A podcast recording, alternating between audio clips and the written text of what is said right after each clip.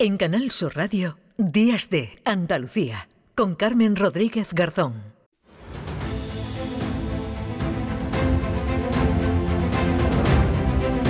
Bajo el cielo de Andalucía.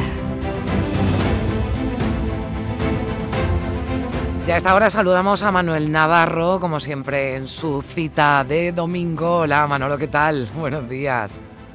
Hola Carmen, buenos días, ¿qué tal estás? Bueno, siempre realizamos, y a mí me encanta siempre hablar contigo, un delicioso e interesante viaje en el tiempo. Hoy nos vamos bastante atrás, unos 40.000 o 50.000 años, que ahí es nada para hablar de neandertales, porque se ha publicado un artículo, ¿verdad Manolo?, que es la culminación de un trabajo de muchos años, pero que demuestra algo que me ha parecido súper interesante, y es que nuestros antepasados en esa etapa de la historia tenían ya sus símbolos. Sí, eh, se ha publicado un artículo, efectivamente, encabezado por, por Enrique Baquedano, por Juan Luis Arzuaga, eh, un equipo de, mm. realizado por el equipo de, excavación del yacimiento de Pinilla del Valle, en la, Sierra de Madrid, en el Valle de Lozoya, en el que ellos han demostrado fehacientemente cómo, en efecto, los neandertales tenían una actividad simbólica, una actividad, digamos, distinta a la propia de la caza, a la cinegética y a la de la mera supervivencia, ¿no? Hmm. En, la, en, la, evolución humana, que la evolución humana es un tema que es muy complejo, como sabes bien,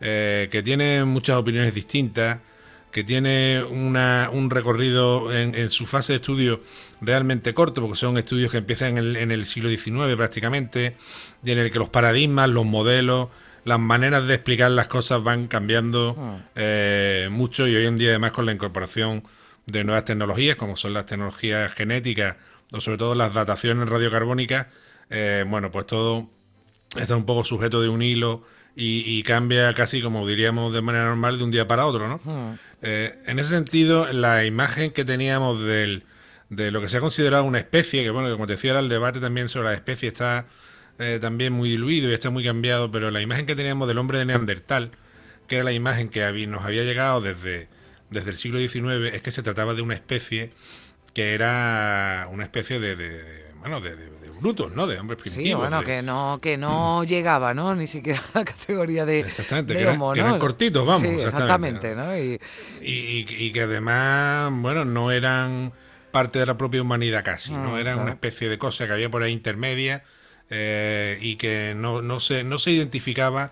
No, se ubicaba, ¿no? No se ubicaba muy bien, pero claro, con este este descubrimiento que decimos que no es nuevo, Manuel, lo que es nuevo es que ya se culmina, ¿no? Porque esto ahora hablaremos de los tiempos que son necesarios, ¿no? Para establecer, bueno, pues digamos un dictamen, ¿no? O ya una, una, una, una, realidad, ¿no? Para decir, mira, esto ocurrió, esto no pasa de, de un día para otro, aunque tengamos mucha, muchas prisas. Lo que nos viene a decir, porque tú hablabas de, claro, de la importancia de los símbolos, claro, de la caza, de supervivencia, entiendo que ya habría símbolos que indicaban, bueno, pues aquí hay tal animal que se puede cazar o advirtiendo de algún peligro, pero lo que se encuentra son símbolos, mm, para que nos entendamos, ornamentales, ¿no?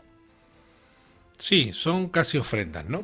en, la, en, la, arqueología en general, cuando algo no se sabe muy bien lo que es, se dice que es simbólico, ¿no? Hmm. Eh, lo simbólico siempre ha sido una especie de, de, cajón desastre donde ha ido a parar un poco todo aquello que no tiene una explicación eh, razonable, ¿no?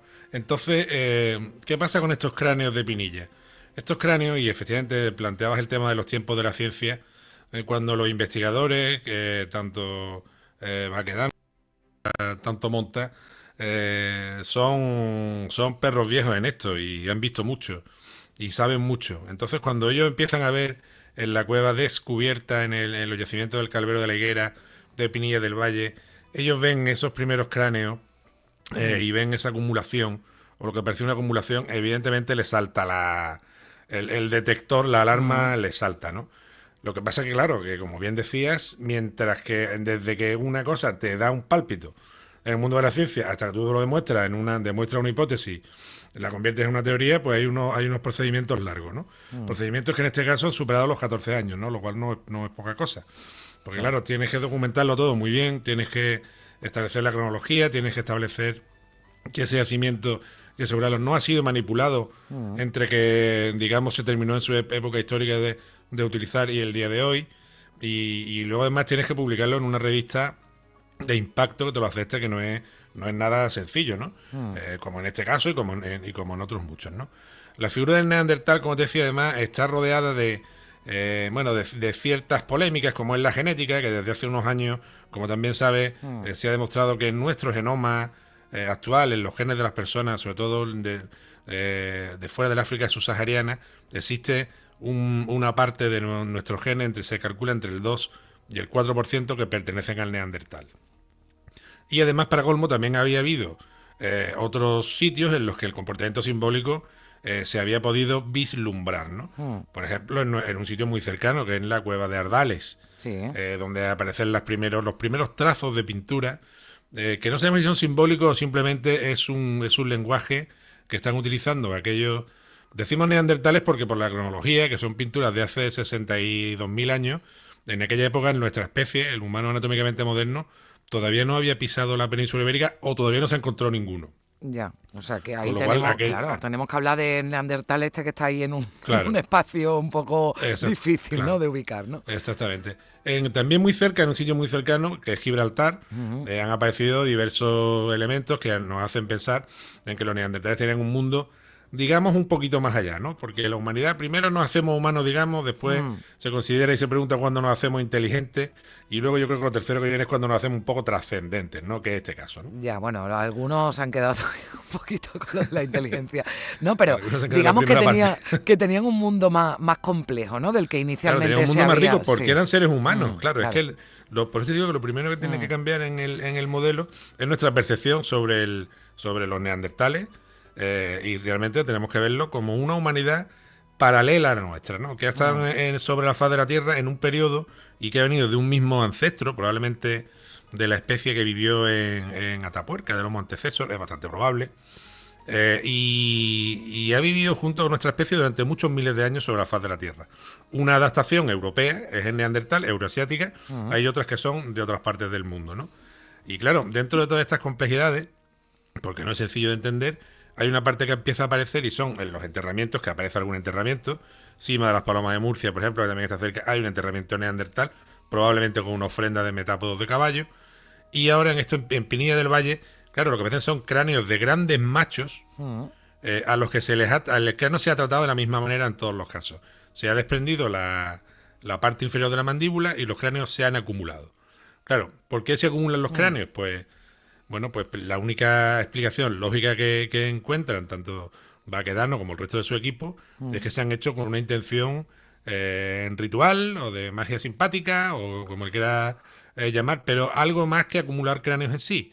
Es decir, no, lo han hecho por una necesidad de la caza, no lo han hecho por conservarlo. Claro, sobre todo por el trato que le han hecho a esos restos, ¿no? Que es lo que Exactamente. Mm, y la acumulación, ¿no? Que había además de estos restos. Claro, eh, todo esto, como decías, ¿no? Yo en tu en tu web de Arqueomanía, que yo recomiendo a todos nuestros oyentes, pues hablas de, las prisas, que en la ciencia no son buenas consejeras, en la, en la, en la arqueología tampoco, ¿no? Porque para llegar a esta conclusión, claro, no es que se encuentre un cráneo eh, de un gran herbívoro y se diga, bueno, pues aquí algo hacían con esto, ¿no? Hay que estudiarlo, hay que... No, no, claro, y además estudiar el yacimiento en su conjunto, Exactamente. Y, además los cráneos no aparecen en muchos casos tal como los podemos ver ahora, sino que han aparecido deformados hay todo un proceso que es lo que estudia la llamada tafonomía, que es lo que pasa con el fósil desde que el individuo o desde que la pieza se deposita en su momento y el día de hoy, ¿no? Hay una intrahistoria, hay un hilo temporal que recorre, eh, en este caso, pues prácticamente 60.000 años, ¿no?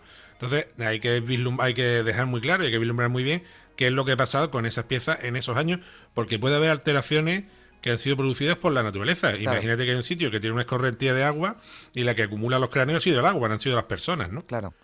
La propia corriente del agua podría acumular huesos, eso pasa en algunos sitios, ¿no? Claro, y a lo mejor ya teniendo en cuenta todo esto, pues en sitios como nos decías, Ardales, ¿no? Gibraltar, sitios eh, muy cerquita, muy cerquita de aquí, a lo mejor algún hallazgo que, que bueno, que se encontrara y que quizás no se le diera a lo mejor importancia con esto que se descubre, bueno, todo esto puede servir, ¿no? para otro, para otros yacimientos donde hay restos de neandertales, ¿no? Tienes toda la razón, claro, vamos uniendo una, las piezas del puzzle. Eh, claro, si unimos los cráneos depositados en Pinilla, eh, Paloma, la fósil a la que se le ha hecho una ofrenda en la cima de las Palomas de Murcia, las pinturas de la cueva de Ardales, las plumas de Gibraltar y el grabado que hay eh, dentro de la, de la cueva de Gorham, y, vamos viendo que son todos producidos por la misma especie o por el mismo tipo humano, pues ya empezamos a, colegir, a deducir que el neandertal efectivamente tenía una actividad que iba más allá de la, de la propia supervivencia, hmm. sino tenía un mundo de ideas, un mundo simbólico. Yo ya no me atrevería a decir trascendente o religioso, porque eso, es un intangible, hmm. pero sí que desde luego eran bastante parecidos a nosotros en el sentido, ¿no? De hecho, una especie que tiene una capacidad cerebral mayor que la nuestra, craneal, ¿no? Hmm. Es decir, ¿no? Eh, con lo cual yo creo que eso es lo que nos tiene que cambiar la perspectiva en general de cómo mm, ver nuestra propia trayectoria sobre el planeta. Nosotros somos un animal más de los que hay en el, en el planeta, eh, como muchos, como eh, encuadrados en nuestro estudio, en, un grupo de especies, en un género, pero somos el único animal que tenemos la capacidad cierta de transformar el medio, de transformar el, propio eh, planeta, ¿no? Y, eso nos tiene que hacer reflexionar hmm. sobre muchas cosas, ¿no? Bueno, pues sí, somos más pequeñitos de lo que nos creemos y tampoco, y eh, bueno, y quizás, bueno, pues tengamos antepasados mucho más antiguos que hemos despreciado, y entiéndeme la palabra, ¿no? Intelectualmente, ¿no? Pensábamos que, pues que eso, lo que decías, para que nos entendamos, unos brutos, ¿no? Que no tenían eh, mucho más sentido de, bueno, pues de existir, ¿no? Que sobrevivir, pero ahora parece que, bueno, tenían esto, ya veremos para qué era, si era un entretenimiento, si detrás había algún tipo de ritual, o era un trofeo de, de caza ¿no? Como esos, esas cabezas, ¿no? Que vemos en algunas fincas, ¿no? De, de, cazadores, ¿no? Y de las que... Sí, lo que pasa es que hay un elemento que, te, comentaba antes que era que son todos el, machos jóvenes. Hmm. Entonces, eso ya tiene eh, eh, implica un proceso de selección. Entonces, ¿por qué eh, acumulan cráneos de machos jóvenes y no acumulan cráneos de machos mayores? es un rito de fertilidad, está relacionado con la fertilidad, no sé, ahí ya podemos abrir las puertas de la loca de la casa, de la imaginación y pensar cualquier cosa, ¿no? Que no hemos dicho animales, que son bisontes, ¿no? Uros, ciervos y rinocerontes, ¿no? sí, sí, sí, sí. Bueno, de aquella época, de que seguramente no tiene nada que ver con el rinoceronte ni el ciervo de ahora, ¿no? Era unos rinocerontes lanudos, ¿no? Y el ciervo era un poco más grande también, había algunos que eran grandotes, sí.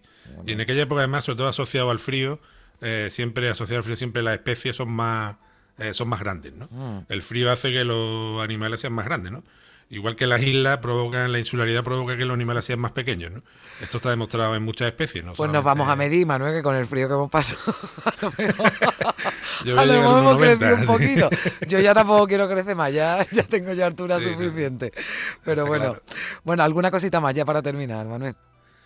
Bueno, pues la cosa mm. es que, que nuestros oyentes tengan en cuenta que los equipos siguen trabajando en muchísimos yacimientos, que por supuesto hay científicos que piensan que estas actividades, estas son meras casualidades y que el neandertal no estaba tan, eh, tan humanizado como estamos contando aquí, que eso es lícito en, en, la ciencia, que cada uno aporta sus datos y aporta su hipótesis y que yo creo que tenemos que felicitarnos de que en nuestro país, de que en España haya equipos tan buenos pues como los de los de Pinilla del Valle o los de Ardales o la gente que trabaja en Gibraltar, que bueno, Gibraltar está aquí al lado, bueno, está, en Cádiz, claro, aunque sean británicos, pero... Bueno, pero está en territorio, está en nuestro territorio. Está en, nuestro territorio, además son muy... Son muy no nos vamos a meter mucho lío, que aquí hablamos no nos vamos a meter mucho lío, ¿no? Pero están aquí, ¿no? Y cuando eran neandertales era en la misma unidad, ahí no Exactamente, ahí no había, frontera ni había verja, eso seguro que lo sabemos, ahí no había, no había verja. Exacto, ahí éramos todos los mismos. Entonces, mm. eh, que los tenemos muy cerca, que los equipos son mm. muy buenos, que están trabajando mucho y que yo estoy convencido que esto con el apoyo además de la mm. inteligencia artificial y otras cosas, dentro de unos años vamos a tener la idea mucho más clara. Bueno, pues seguro que sí y tú nos lo contarás porque nos lo cuentas siempre tan, tan bien. Manuel Navarro, muchísimas gracias. Un abrazo fuerte. Un abrazo para todos, sobre todo para ti.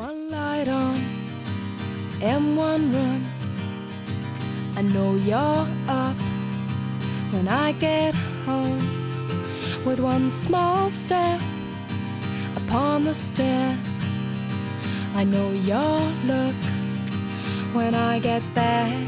If you want.